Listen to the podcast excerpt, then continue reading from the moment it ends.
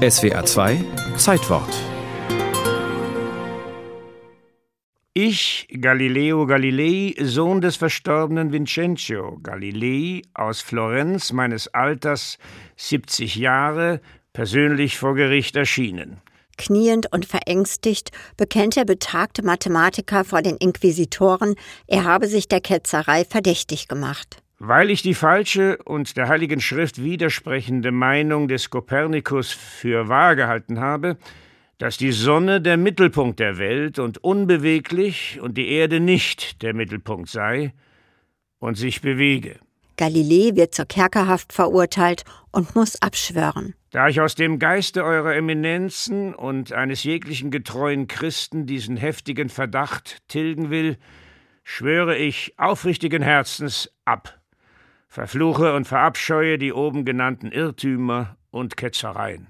Das rettet Galilei vor dem Scheiterhaufen. Auch die angedrohte Kerkerhaft wird nach wenigen Monaten in ein Hausarrest in Siena umgewandelt.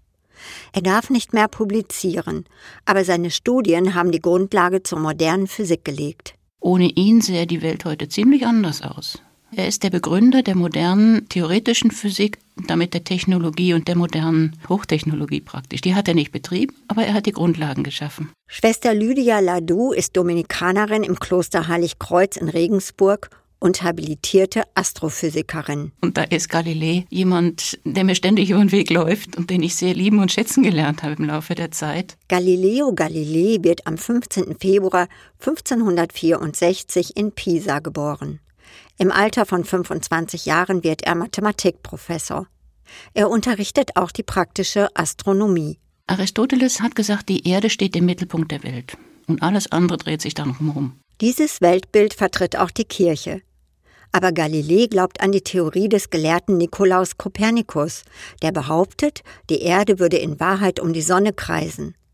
Er sucht nach einem Beweis und verbessert nach und nach die damals noch recht primitiven Fernrohre. Man muss sagen, seine Teleskope, auch die besten, die er je gebaut hat, waren erheblich leistungsschwächer als das, was sie heute in jedem Supermarkt kriegen. Aber es war ein Anfang. Und er hat diese Teleskope tatsächlich dann verwendet, um auf die ganz offensichtlichen Objekte, die er damit erreichen konnte, am Himmel zu schauen. Er sieht, dass die Milchstraße aus einzelnen Sternen besteht, dass der Mond Berge hat und nicht leuchtet, sondern von der Sonne angestrahlt wird. Er entdeckt vier Jupitermonde, die Flecken der Sonne und die Phasen der Venus. Ihm wird klar, die Sonne dreht sich nicht um die Erde, sondern die Erde um die Sonne.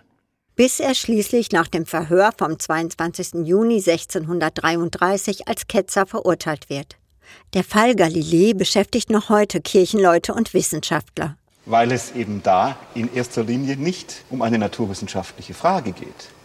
Es ist vielleicht sogar sekundär, ob die Erde sich um die Sonne dreht oder die Sonne sich um die Erde. Nein, es geht darum, dass die Aussage Galileus möglicherweise der Heiligen Schrift widerspricht. Hubert Wolf, Kirchenhistoriker an der Universität Münster. Wenn die Schrift in der Frage der Kosmologie irrt, irrt sie vielleicht auch sonst. Und das ist natürlich die Herausforderung für die Kirche.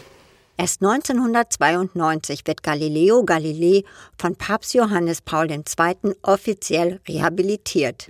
Die Kirche habe geirrt. Die Entscheidung der Inquisition sei voreilig und unglücklich gewesen, erklärte der Papst.